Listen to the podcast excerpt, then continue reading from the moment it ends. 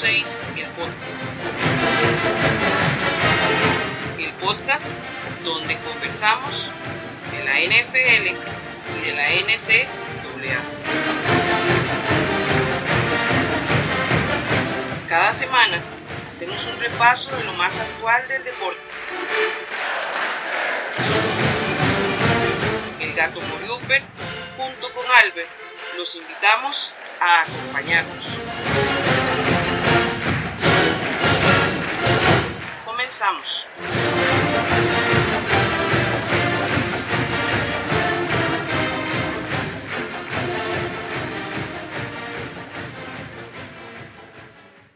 Bienvenidos mis amigos yarderos a una edición más de su podcast favorito, Yarda 506 el podcast, el único podcast que no solamente habla de la NFL, del fútbol profesional, sino que también habla de la NCAA del fútbol colegial. Hoy, en nuestra edición eh, de la semana de la NCAA, por supuesto, hay muchas cosas, o sea, hay pocas cosas de qué hablar, pero hay mucho de qué hablar de esas pocas cosas.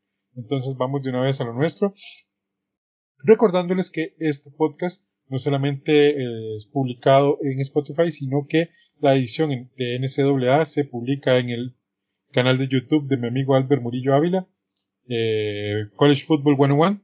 Entonces ahí pueden ir a ver nos el tarro y este pues estar o no de acuerdo con nosotros, insultarnos, no, insultarnos no. Porque recuerden, no es discurso de odio y todas esas cosas que veo.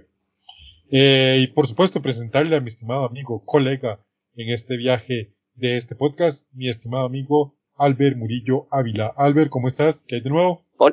Hola gato y a todo nuestro público, bienvenidos a otro programa más de Yarda 506, el podcast versión NCAA.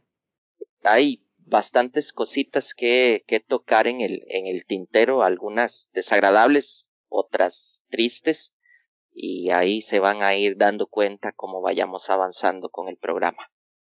Es correcto, mi amigo Albert, como hay tanto hay que hablar, vamos de una vez a los temas. Señores, vamos a analizar los marcadores de la semana 10.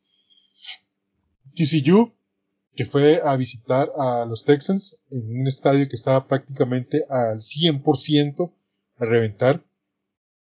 Los Hornet Frogs, este, una vez más, cerrando bocas, derrotan a los Longhorns en su casa 17 a 10. Albert, dinos, cuéntanos. Háblanos. Ya, ya, fue un partido que la primera mitad apenas se lograron tres puntos, verdaderamente las ofensivas no avanzaban nada.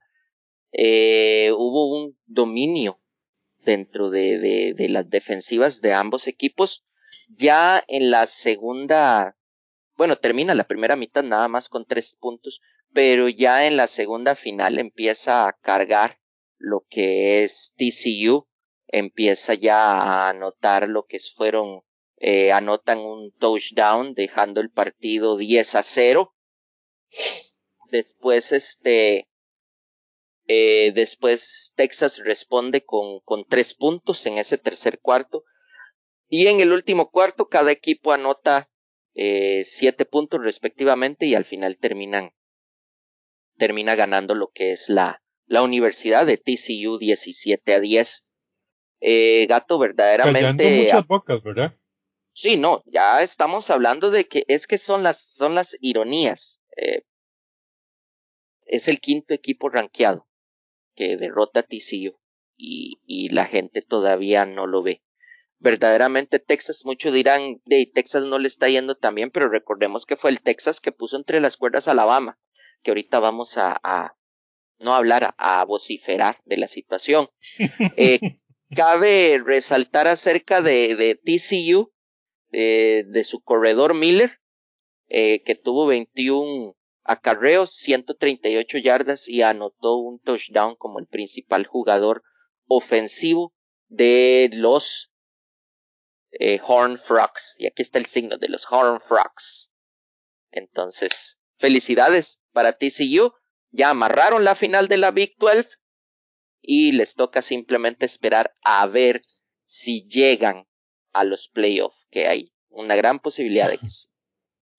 Eh, sí, Albert, hay algo que hablar también de los Longhorns, es que el mariscal de campo Queen Evers salió muy abucheado O sea, hay mucha decepción con respecto a lo que el, al desempeño del mariscal, que si bien es cierto, no fue exactamente malo, o sea, no, no, es como que el muchacho hizo un mal trabajo porque no lo hizo. Este, sí se vio muy asediado por la defensa de, eh, de TCU, que hay, que hay que decirlo, es muy buena.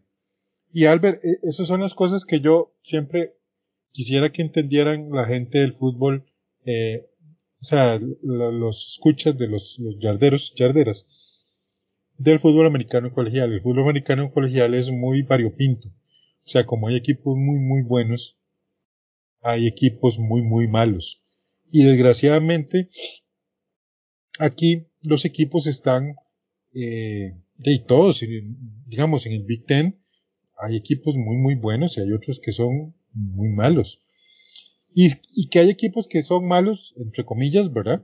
Eh, pero que si estuvieran compitiendo contra otros de su propio nivel, probablemente este, podrían competir y, darse pelea.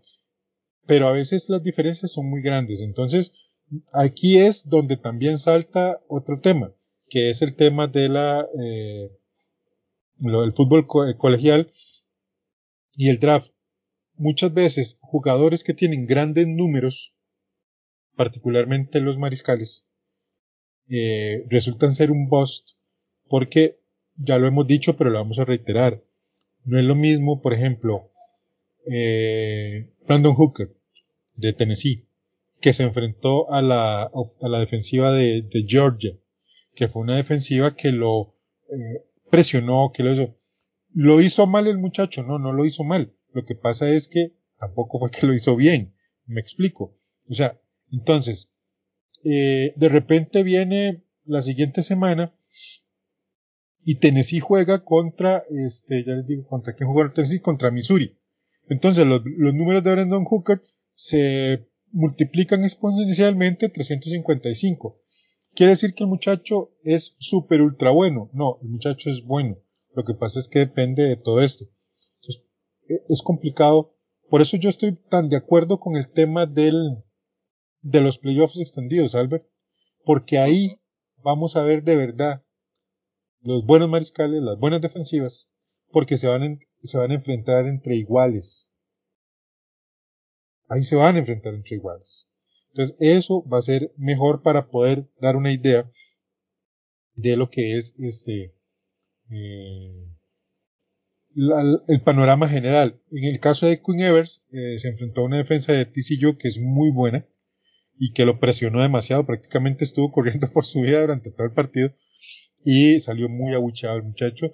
De hecho, mucha gente, hubo gente que quemó hasta la camiseta de Queen Evers. Creo que este es una sobrereacción, o sea, no es para tanto. Sí. Pero así son. Verdaderamente fue una sobrereacción. O sea, totalmente. Sí, no, eso fue una sobrereacción. Eh, pero la semana pasada todo el mundo se estaba sacando selfies con él cuando ganó el juego. Exactamente. es, la ironía del deporte, verdaderamente, de la pasión. Exacto.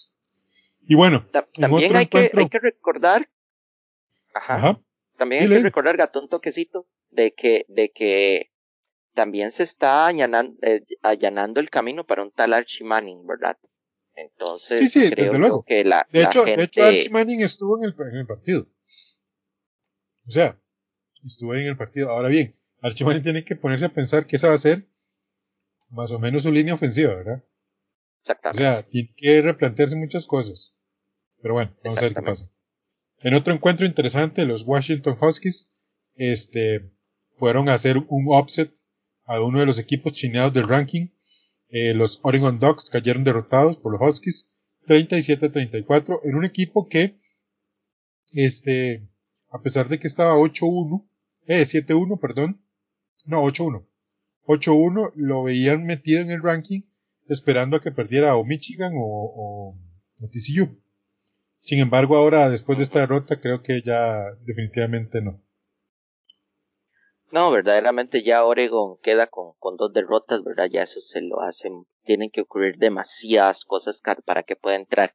Pero verdaderamente fue un gran partido, Gato, verdaderamente fue un partido muy, muy peleado. Vos ves los marcadores, en todos los cuartos cuartos, este, fue una guerra entre Penix y Bo Nix, verdaderamente uno anotaba, el otro anotaba, el equipo, un equipo anotaba, el otro anotaba, el, inclusive el cuarto más cargado fue el tercero con 14 puntos de Washington y 21 puntos de Oregon. Verdaderamente cualquiera de los dos equipos tenía, eh, tenía, ¿cómo te podría decir? Tenía la opción de ganar o merecía ganar. Al final, eh, Washington pudo hacer, tuvo un tirón en el cuarto cuarto, anotando 10 puntos sin respuesta contra apenas 3 de Oregon, que fue lo que prácticamente cerró el, el juego. Pero antes de eso, eh, en los tres, tres cuartos eh, posteriores, fue una batalla campal en el norte de la, de la Pactuel. Muy bien por los dos. Y cabe resaltar con solo ver los números de, de ahora que lo mencioné de Michael Penix, ¿verdad? Que tuvo 26 de 35 pases completos, un muy buen eh, número, 408 yardas y dos touchdowns. Verdaderamente Penix tuvo números de Heisman para este juego. Sí, sí, sí, la verdad el caso es que jugó bastante bien. Y fue un partido interesante. Hay que recordar eh, este tipo de cosas, gente estos equipos son, eh, estos, ¿cómo se llama? Estos enfrentamientos son divisionales y son a muerte. O sea, aunque usted, por ejemplo, como un equipo como los Washington Huskies, no tengan nada que perder o nada que ganar, eh, ellos van a pelear para ver cómo hacen para que ese equipo caiga. Están en la pacto el hombre está, el equipo está subido en el, casi en el ranking. Vamos a bajarlo vamos a bajarlo. Pero más es que mire que vamos a bajarlo. Entonces, ese es el asunto. Son equipos que este, se llevan una ley, por así decirlo. O sea, suena raro, pero, pero esa es su, su, su, su, su tema. De hecho, hay que ver simplemente las, las, las celebraciones, o sea, invaden el campo y, o sea, es todo un asunto. Es todo un asunto. Sí. Y, sí, no, verdaderamente. Ajá. Sí, sí, y. Ma, y este offset es este muy duro para los de Oregon, porque prácticamente lo saca de la zona de, de, playoffs. Sí, no, verdaderamente sí, pero, pero a mí en lo personal, pero es que gato, que yo en lo que es la Pactuel siempre, siempre he tenido una, una cierta afición por Washington, siempre me, me ha gustado, no sé por qué siempre me ha llamado la atención el programa como tal. Ha tenido muy buenos jugadores, ha tenido muy buenas campañas. Esta campaña para mí ha sido de las mejores que le he visto, a pesar de que tengan sus, sus dos derrotas, pero muy bien por ellos, verdaderamente un, un, un programa que está fuera de, de los reflectores, por lo menos a nivel nacional, y sin embargo siempre se para, se para fuerte a dar un muy buen espectáculo. Y cabe resaltar, ¿verdad?, que muy probablemente podría ser el, el, el representante del, de la final de la, de la Pacto Elf en Las Vegas. Y quién sabe si lo podríamos estar viendo el primero de enero en el Tazón de las Rosas. Puede ser, puede ser, hay una posibilidad. Bueno, entre otros de los partidos interesantes este fin de semana, este, UCF, los Knights de la Universidad de Central Florida. Recuerden que esta universidad va para este el, la Big 12. Big 12. Eh, se enfrentó a Tulane Green Wave y los derrotó 38 a 31. Albertinos. Bueno, algo que me sorprendió primeramente es que eh, Tulane ya tiene estadio. Juegan en el Julman Stadium. Yo pensaba que ellos un montón de tiempo estuvieron jugando en el, en el antiguo Mercedes Superdome, ¿no? El Mercedes-Benz eh, Arena, creo que así era como se llamaba el de New Orleans, ahora es el, el César, si no me equivoco, el César, el César Palace Stadium. Eh, Tulane jugaba antes ahí, me sorprendió cuando vi el partido. Casi no hemos hablado de los equipos del, del grupo Five, porque este año no, no estuvieron así como muy, muy llamativos como en años anteriores. Sin embargo, este partido tenía el, el, el morbo de que aquí se estaba jugando el primer lugar de la conferencia de American entre Central Florida y Tulane. Tulane este, iba solo con una derrota, a enfrentar a un Central Florida que tenía dos derrotas y al final eh, Central Florida de visita y ya como dice uno este vulgarmente de último minuto saca de panzazo prácticamente la victoria. Cabe resaltar de el mariscal de campo de Central Florida, Plumley, que a pesar de ser mariscal de campo corrió más de lo que lanzó. Tuvo 18 acarreos, 176 yardas y dos touchdowns, uno de esos que fue el que le dio la victoria a los, a los Knights o Golden Knights de Central Florida y Central Florida amanece como el número uno del The American el día de hoy. Es correcto, mi estimado Albert. Y bueno, básicamente estos serían los, los, los marcadores más importantes, porque hay otro marcador importante, pero esto le vamos a dar un poco más de espacio. Esto porque esto lo vamos a meter en, los temas que vamos a desarrollar un poco más. Pero estos fueron los marcadores más importantes. Evidentemente, como les he dicho a ustedes, este, eh, en el college football hay por lo menos más de, más de 50 partidos en, en un fin de semana. Entonces, este, es como complicado. Lo que pasa es que también están cerrando ya las batallas divisionales. De hecho, ya para la próxima semana empiezan a haber encuentros muy duros y muy buenos. También va a ser difícil escoger entre ellos para poder traerlos acá.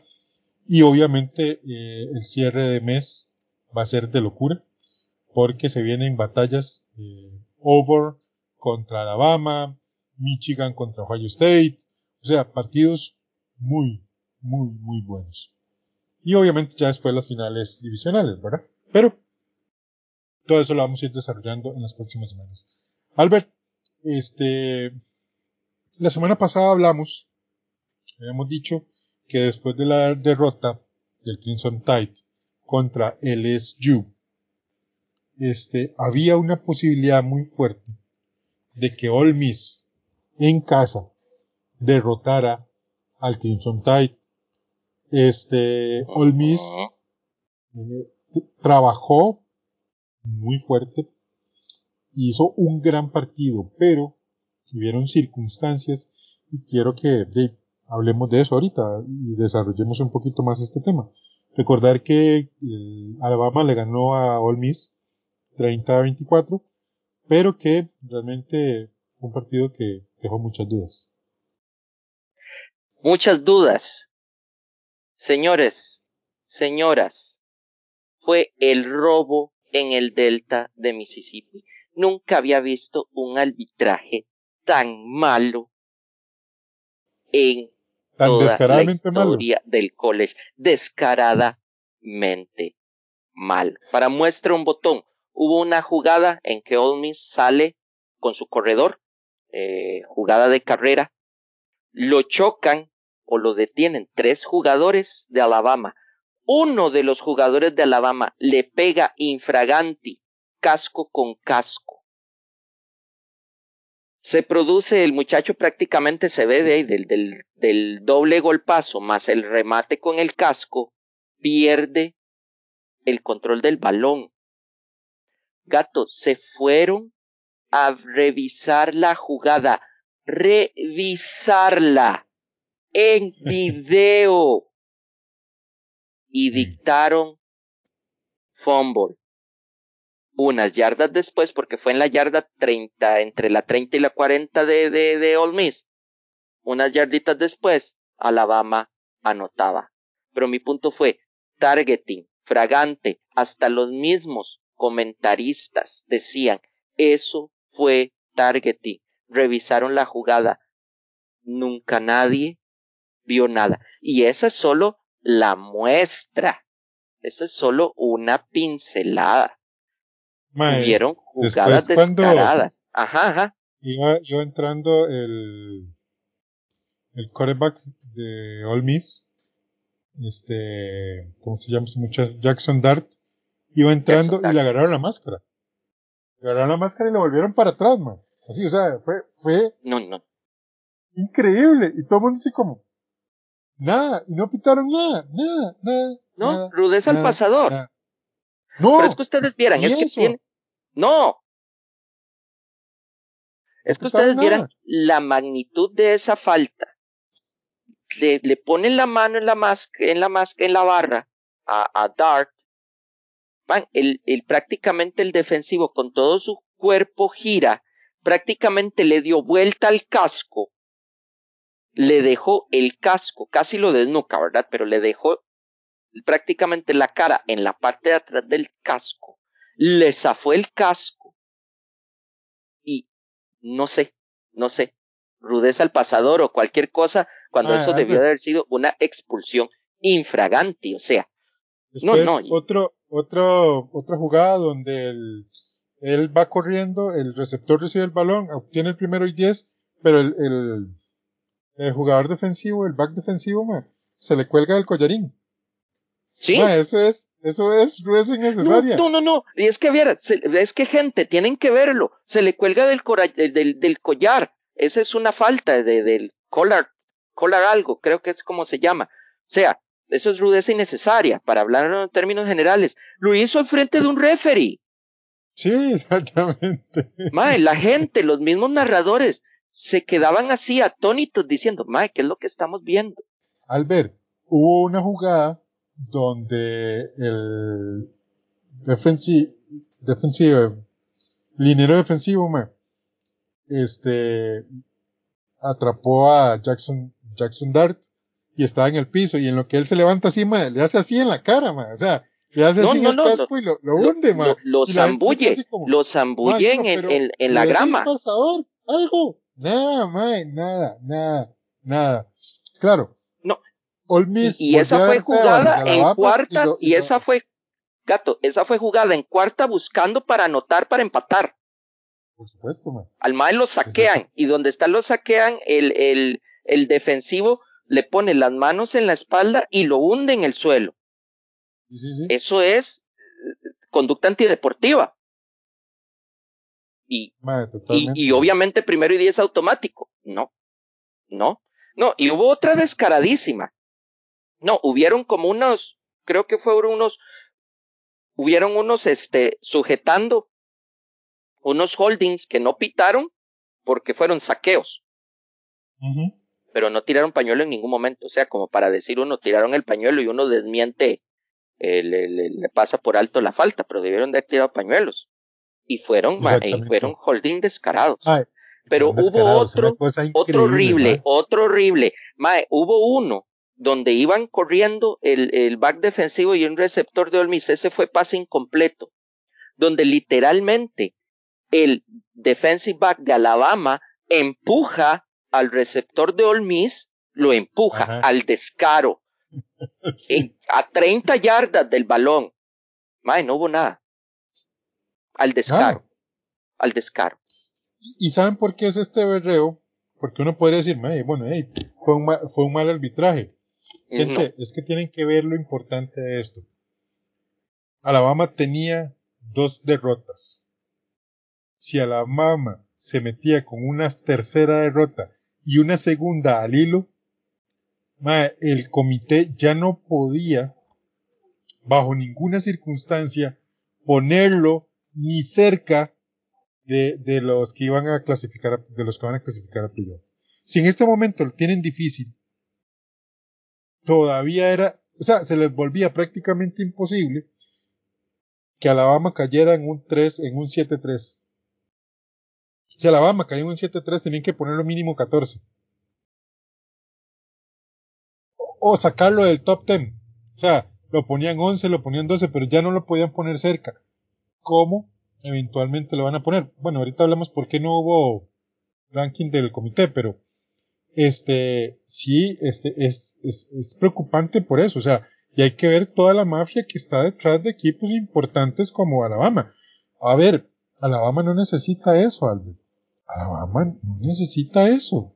Yo, yo gato, ya uno, ya uno está entrando en la línea entre la conspiración y la difamación. Yo con todo respeto, yo digo lo que vi. Hay varas en la sombra, hay un negocio en la sombra que van a ver todos los medios de meter a Alabama sí o sí. Y si Alabama tenía una tercera derrota, no había por dónde. El circo se les caía. Totalmente, y, más. Y es feo porque Olmis jugó bien. Olmis jugó bien, se paró, pero verdaderamente ellos tuvieron las de perder desde el momento que pisaron el campo. Y yo siento que esos, ese, esos referees muy probablemente van a ser sancionados, tal vez hasta expulsados, al final van a tener un portafolio en la casa. Yo lo digo hipotéticamente, pero es que ¿qué va a pensar uno de más? O sea, ¿qué va a pensar? O sea, yo no encuentro ninguna explicación lógica. Hipotéticamente hablando, va a tener un, van a tener un portafolio en la casa esperando, con todo el respeto, porque lo que se vio en ese partido fue un robo indecente. Es verdaderamente ya amañar al descaro un juego para seguir alcahueteando un programa. Alabama no lo necesita, pero Alabama iba a perder ese juego. Claro que lo iba a perder, mae. Albert, lo iba a perder con todo y ayudas, Albert. Con todo y ayudas. Al tercer cuarto ellos iban empatados. Para el tercer cuarto ellos iban empatados. De hecho, ellos ganan el partido con dos goles de campo, ni siquiera con un touchdown, con dos goles de campo en el cuarto cuarto. y ya con un All Miss bastante molesto y incómodo. Por supuesto, el juego también es psicológico. Y si vos, este, te pones a ver estas cosas y molestan, incomodan. Son muchachos, o sea, al final siguen siendo muchachos, o sea, por más allá que usted los quiera ver y que son profesionales, todo lo que usted quiera, son muchachos, y ver que los referistas están echando el rey así fuertemente. y el tema es que el comité, y vuelvo a repetir, yo sé que me repito mucho en este asunto, pero yo, yo lo quiero decir otra vez, porque me parece importante. Viejo, si este es tu negocio, dígalo. O sea, si Albert me dice, vea Walter, este, es que este es mi negocio, yo, yo quiero que Alabama sea porque de repente a mí me parece más importante, pues dígalo, está bien, o sea, está bien. Me van a decir, no, es que eso no se puede decir porque ¿qué van a pensar los demás equipos? Madre, todo el mundo lo está viendo. O sea, todo el mundo lo está viendo, o sea, no lo están diciendo, pero todo el mundo lo está viendo, entonces es lo mismo. Entonces yo prefiero que me digan a mí, vea, es que esto es un negocio para nosotros y necesitamos los mejores equipos o los que, no sé, muevan más. y a nosotros nos interesa eso. Ojo, porque hay otra cosa, Albert. Recuerde que antes de empezar la temporada, una vez que terminó Georgia de ser campeón este año en el, en el campeonato nacional, ¿cuál era el partido que ya decían para este año? ¿Cuál era el partido final de, de, este año de, del, del campeonato nacional? Alabama, Ohio State. Alabama, Ohio State. Era el que todo el mundo decía, o sea, todo el mundo decía, el próximo, la próxima final nacional es Alabama, Ohio State. Y señores y señores, se les está acabando la final porque resulta ser que, que, Ohio probablemente llegue. Todavía tiene que jugar contra Michigan. Sí. Y ahí vamos a ver qué pasa. Ojo, yo ya lo dije y lo voy a volver a repetir. Si Michigan pierde contra Ohio, o sea, si, si, si llegan al final del, de, de la temporada invictos y se tienen que enfrentar, que se van a enfrentar Ohio State contra Michigan. Si Ohio State pierde, quedan Georgia de primero, Michigan de segundo, Ohio State de tercero, y si TCU llega al final invicto, TCU de cuarto. Ojo. Pero, si Michigan pierde, entonces sería Georgia, Ohio, de tercero Tennessee y meterían a TCU. Sacarían injustamente a Michigan. A Michigan. Pero eso es lo que probablemente va a pasar. Por eso Michigan está eh, teniendo una fuerte batalla para poder ganar ese partido. Porque si, si él no lo gana en ese partido, lo sacan. En cambio, Ohio State sí se queda en el, en el top. No creo que lo saquen. Entonces por ahí va el asunto. Al, al comité le era muy rentable que Alabama y Ohio State llegaran a la final. Era la final soñada para ellos en este año. Pero resulta ser que no va a ser. No va a ser. Y aún así hay que recordar, ¿verdad? Que LSU tiene una derrota.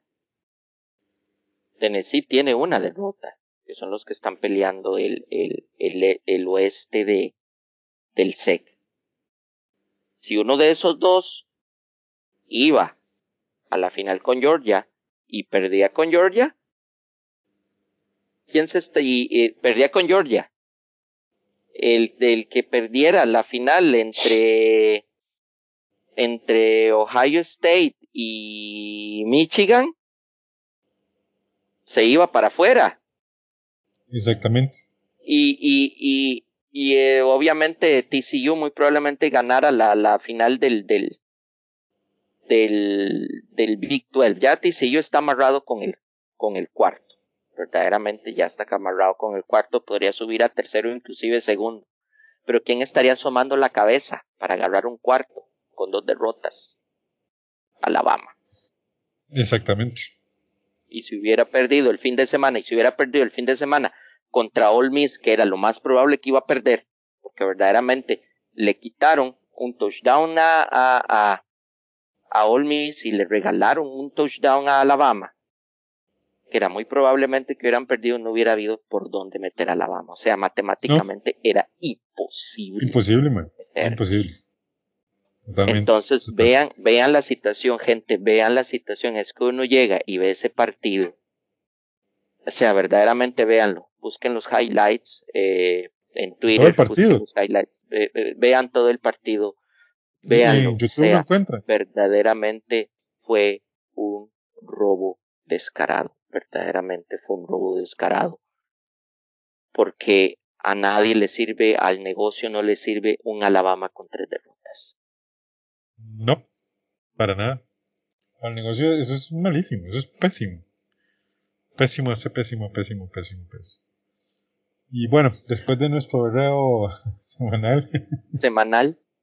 en contra de, de, de este de Alabama. Bueno, no, no es en contra de Alabama, a ver, al final no es en contra de Alabama. En realidad esto es en contra de, de, de, de ese maniqueísmo y de ese de esa forma tan rara que tiene la gente de, de, ver este negocio, ¿verdad? O sea, que es despreciar a otros equipos para poner a otras eh, sobre esos equipos. Entonces yo, yo eso es lo que yo no entiendo. Eh, realmente me, eh, me siento como muy perdido en este asunto. Y bueno, vamos a ver qué pasa. Gente, hay que hablar de un tema incómodo, terrible, una tragedia total y completamente. El pasado eh, lunes. Sí, lunes fue. Lunes. El pasado lunes eh, hubo una, una terrible tragedia en la Universidad de Virginia.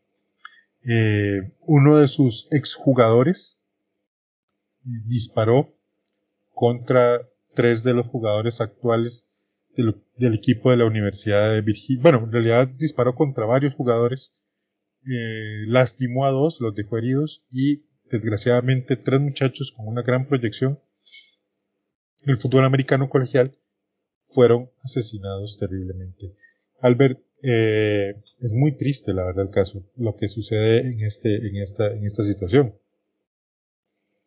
Sí, no, verdaderamente eh, es algo lamentable. los jugadores, Label Davis Jr., eh, Devin Chandler y Deshaun Perry eh, abandonan este mundo muy jóvenes, entre 20 y 22 años, eh, por un compañero suyo, Christopher Darnell Jones Jr. nadie sabe qué pasó. Ellos iban a una excursión o venían de una excursión en Washington DC después de ver una obra de teatro. Todos venían en los buses, todos venían bien eh, hicieron la parada para almorzar y eh, ya almorzar en el, en el campus y sin razón aparente eh, lo que es Jones Jr. sacó un arma y empezó a disparar. Verdaderamente es algo lamentable, muy, muy, muy lamentable en el deporte y en el, en el ámbito en, en general. Pero gato, eso es un, es un reflejo una vez más del, del problema que se vive en Estados Unidos el problema que se vive con el control de armas, que verdaderamente es muy desbocado. Estaba leyendo e investigando un, un poco la información. Hubo una persona que él escuchó diciendo que Jones tenía un, Jones Jr. tenía un arma. Eh, lamentablemente a la hora de que se abrió una investigación dentro del, del campus, la persona no tuvo la manera de probar lo dicho. Eh, los compañeros de cuarto del estudiante, ellos dijeron nunca haber visto ningún arma de fuego todas las personas pensaron, o sea, al final creyeron que simplemente era alarde del muchacho. Eh, creo que algo así no se puede pasar. Cuando hay rumores, como dicen aquí en Costa Rica, ¿verdad? Cuando el río suena, piedras trae. Y lamentablemente esas piedras fueron muchas las que trajeron para, para la Universidad de Virginia. Pero como dije, sea, es un problema que se da en Estados Unidos. Uno solo ve ciertas noticias, pero a mí gente que me comenta de que vive allá, en los noticieros, por lo menos una vez por semana sale un tiroteo de, de cierto grado, ¿verdad? O sea, en Estados Unidos internamente se tiene un problema muy, muy grande con las armas que, nadie quiere. Yo, creo que, que más que un tema con las armas, Albert, creo que tienen un problema de de una sociedad que se ha relativizado mucho. Eh, a ver, las armas como tal, eh, como diría Antonio Banderas, ¿verdad? Las armas son del diablo, dijo. en, ¿Cómo se llama? en aquella película de Mariachi. Mariachi. Eh, las armas son del diablo. Sin embargo, uno ve un, un país como Suiza. En Suiza toda la gente tiene armas en sus casas porque técnicamente todos son, todos saldrían a defender a su país si lo invadieran. Entonces, eh, yo no soy pro armas, porque siempre he pensado al ver que si usted tiene un arma, es para usarlo. ¿Me explico? O sea, usted no va a andar un arma para asustar, o sea, usted tiene que usar un arma, o sea, usted va a andar un arma para usarla. Y para usarla es para terminar con la vida de otra persona yo no sé si estoy tan, tan de acuerdo con ese tema en este momento. Creo que la sociedad norteamericana ha relativizado mucho las cosas. Eh, viven una, actualmente una guerra en la sociedad instalada por temas políticos que no tienen que ver nada con lo que nosotros hacemos en este podcast, que es deporte, pero que desgraciadamente en este momento estas cosas embarran lo que es la sociedad la sociedad ahorita actualmente está como muy polarizada, ¿verdad? Buenos contra malos, este, eh, hombres contra mujeres, negros contra blancos, todo ese tipo de cosas, ¿verdad? Que, que, que, es, que es tan absurdo que a, hoy en día, 2022, nosotros estemos hablando de este tipo de cosas cuando entendemos que todos somos seres humanos y que como seres humanos no, no hay una diferencia más allá de una diferencia eh, en las leyes. Ya estuvo. O sea, usted y yo somos iguales y listo. Eh, lamentablemente la, la, pérdida de estos tres muchachos por parte de este, de este otro que, que, que, arruinó su vida, porque, a ver, ah, todavía no se saben las razones a ciencia cierta del por qué él disparó contra estos muchachos, ni siquiera se sabía si había algún tipo de relación con ellos, pero más allá de eso, realmente al final yo creo que no importa tanto, es que este muchacho se echó a perder su vida. O sea, ahora va para la cárcel, quién sabe cuántos años, y, y, no tiene ningún sentido. No tiene ningún sentido.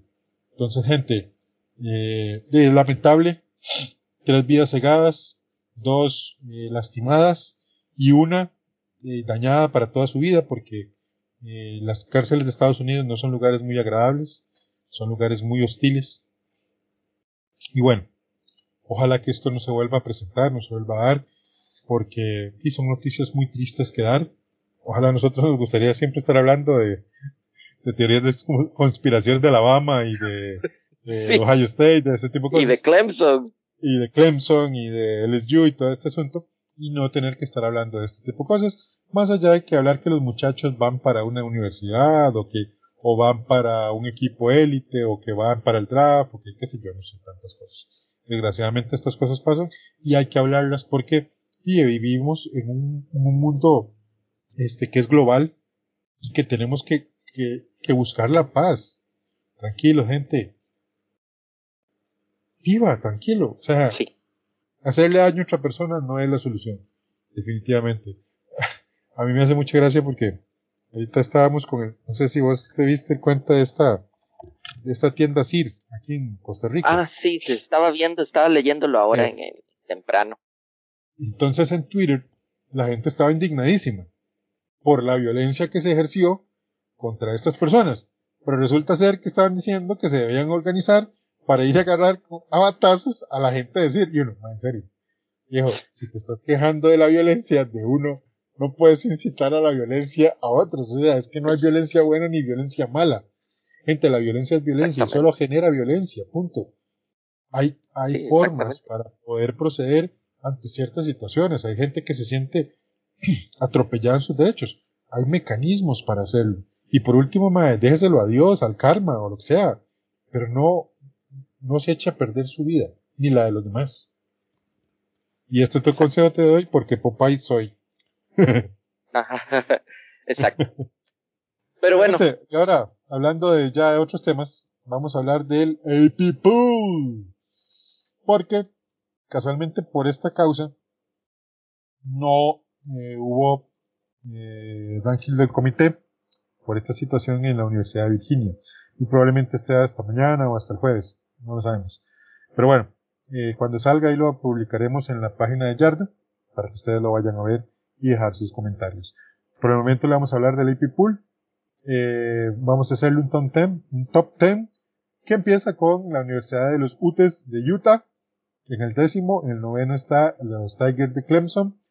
En el octavo, ahí cerquita, para que lo metan al ranking, eh, los Crimson Tide de Alabama. En el séptimo están los Trojans, los Troyanos de USC. En el sexto están los Tigers, otros Tigres, los de, pero en este caso son los del LSU. Los Volunteers se mantienen en el quinto lugar de Tennessee. Los Hornet Frog de TCU en el cuarto lugar. En el tercer lugar, los Wolverines de Michigan con este, con su tercer lugar muy merecido. Eh, los Buckeyes en el segundo lugar, Ohio State. Y obviamente, señores, el equipo nacional, campeón nacional que todavía se mantiene en ese lugar, eh, los Georgia Bulldogs. Eh, es inexplicable como un equipo como North Carolina, con un 9-1, está en el, lugar 13, pero bueno, nunca sabe, no sabe qué, qué, es lo que pasa por las cabezas de esta gente. Bueno, Albert, ahora sí vamos con las predicciones para el partido de la semana 2. Un sí, partido exactamente. Muy que se va a jugar este jueves la, ¿cómo se llama? Jueves. Southern Methodist. Southern Methodist SMU va a visitar a Tulane. Eh, ¿Cuál es tu predicción? Bueno, Gato, verdaderamente Tulane, como lo mencionamos al inicio del programa, viene dolido de la derrota contra Central Florida, perdiendo el, eh, la, la, cabeza de, de American Conference y va a encontrar un rival que es un rival incómodo. Recordemos que hace unas semanas, creo que fue la semana pasada o hace dos semanas, el mariscal de campo Mordecai de SMU, de Southern Methodist, tuvo un partidazo, anotó un montón de touchdowns, tuvo seis touchdowns y, y 600 y pico yardas, o sea, fue verdaderamente una locura lo que hizo ese muchacho ese día. Eh, entonces se van a enfrentar contra contra Tulane, un partido que lo vamos a ver jueves, que obviamente va a estar opacado por el Thursday Night Football de Amazon. Igual hay que ver qué es lo que va a ofrecer Amazon esa noche. Muy probablemente sería más recomendable ver este juego de Tulane SMU. Yo en lo personal eh, le doy la victoria a Tulane porque a pesar de la derrota de Central Florida se ha mantenido muy constante en la temporada. En el Big Noon Saturday de Fox este, la Universidad de Baylor, los Bears, que ya están fuera del ranking, este, reciben al número 4 TCU con la consigna de quitarle ese perfecto registro a los de TCU, Albertinos. No, verdaderamente siento que por el, por el rendimiento, Baylor va más bien más para atrás. Eh, por otro lado, TCU está crecido. Eh, muy probablemente allá en Waco, Texas, TCU va a salir con la victoria. Eh, un, un, partido muy interesante. Illinois con una gran, gran defensa va a visitar a Michigan en uno de los encuentros difíciles para Michigan. Tiene dos encuentros difíciles, este y evidentemente el último de la temporada contra Ohio State. Eh, este es en casa, vamos a ver qué pasa en el Big House. Pero Albert, dinos tu predicción.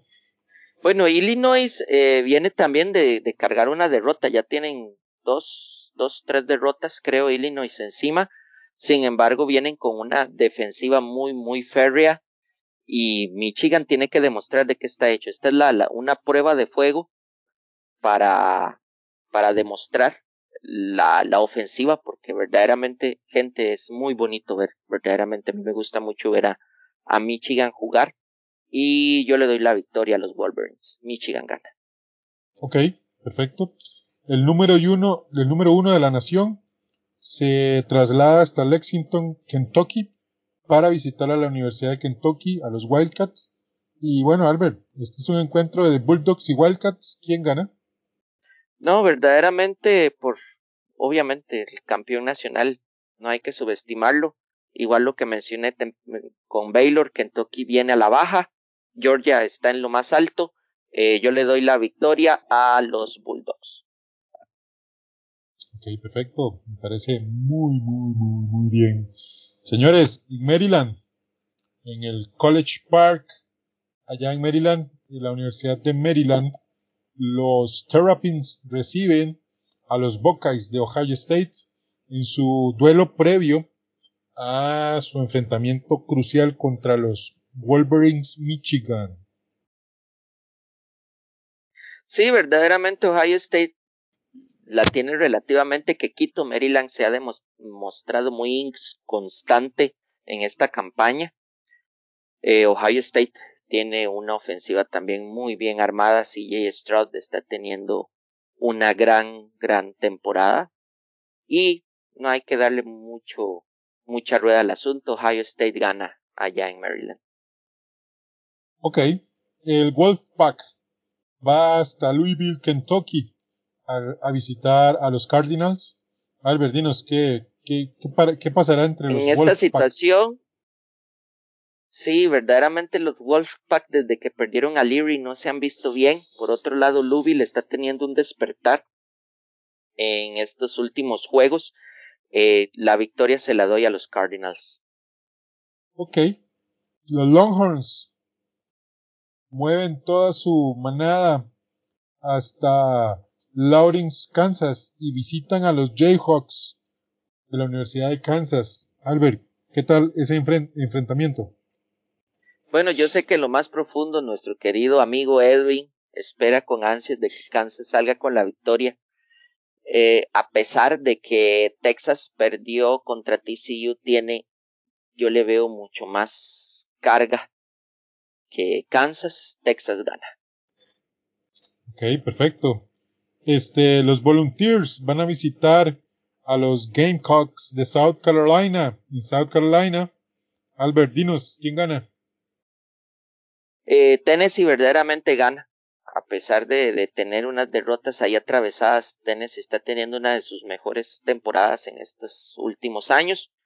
Y una South Carolina que por un instante dio ciertos chispazos de talento, se ha ido apagando al cierre de campaña los Volunteers de Tennessee ganan. Este, en Eugene, Oregon, los Ducks reciben la visita de los Utes de Utah. ¿Qué tal este partido? Este, este partido es uno de los más difíciles de, de, de predecir. La verdad, Utah eh, es un muy buen equipo, es un muy buen conjunto desde hace unos 3, 4 años el programa ha estado muy bien. Oregon, por otro lado, a pesar de la derrota que tuvieron contra Georgia, a pesar de la derrota que tuvieron contra Washington, que fue una derrota de un cualquiera puede ganar. Eh, yo en lo personal, por, por esa garra que, que está presentando Oregon, yo le doy la victoria a Oregon. pero Utah no se lo va a poner fácil. Ok, ok, perfecto. Y un encuentro maravilloso con un escenario majestuoso en Pasadena, California, en el mítico estadio del Rose Bowl. Los troyanos de la Universidad del Sur de California van a visitar a UCLA, a los Bruins, en un encuentro muy, muy interesante, Albert, muy interesante. Verdaderamente el conocido y llamado la batalla por Los Ángeles, verdaderamente la rivalidad entre USC y UCLA ha sido en fútbol americano legendaria eh, UCLA lamentablemente viene de una derrota contra Arizona, pero igual eh, ustedes han visto, hemos hablado bastante de UCLA durante la temporada. el trabajo que ha hecho Chip Kelly con el programa este año ha sido muy, muy eh, formidable. Del otro lado tenemos a, un USC que viene eh, liderados por Lincoln Riley, que ha tenido también una gran temporada, aunque ha tenido sus claroscuros. Vieras que, que por, por la situación que yo he estado viendo, a pesar de que UCLA perdió, yo le doy la victoria a los Bruins. UCLA gana en Pasadena. Gente, si pueden ver este partido, lo va a transmitir Fox a las 7 de la noche, véanlo. O sea, el marco, el marco de este encuentro, todo lo que, todo lo que encaja, todo lo que tiene que ver con este partido. Las dos rivalidades, los dos equipos vienen muy bien. Eh, los troyanos son el número 8 de la nación y los Bruins son el número 12. O sea, gente, es un gran partido. Va a ser un partidazo. Dos entrenadores bastante interesantes, Chip Kelly y este Lincoln Riley. Buenas defensivas, buenas ofensivas, gente tienen que verlo, en serio, véanlo. Yarda 506, el podcast, se lo recomienda. Y bueno, esto sería todo el material que tenemos para ustedes en esta semana. Estamos muy contentos de, de participar con ustedes en este podcast. Y pues nada más nos queda un mensaje de despedida, Albert. Sí, no, verdaderamente la batalla por Los Ángeles va a ser este, este sábado vean ese juego, 7 de la noche, como dijo Gato en, Fox. Eh, algo como dato curioso, antes de terminar, en ese juego no juegan con uniforme blanco.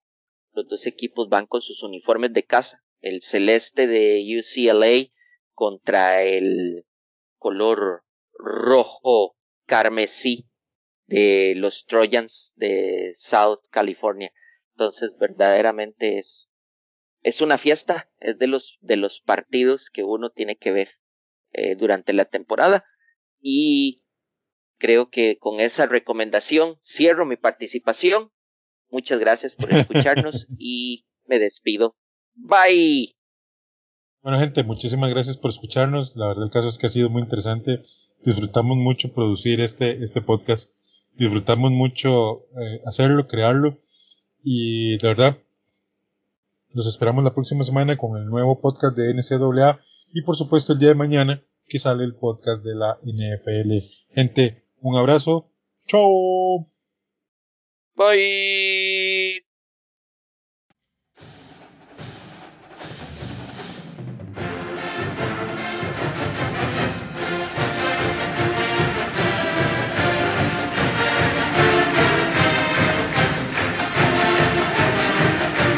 Muchas gracias por escucharnos. Te invitamos a seguirnos en nuestras redes sociales, donde todos los días compartimos información de la NFL y de la NCAA. Ayúdanos a crecer compartiendo el podcast con tus amigos. Hasta el próximo programa de Yarda 506, el podcast.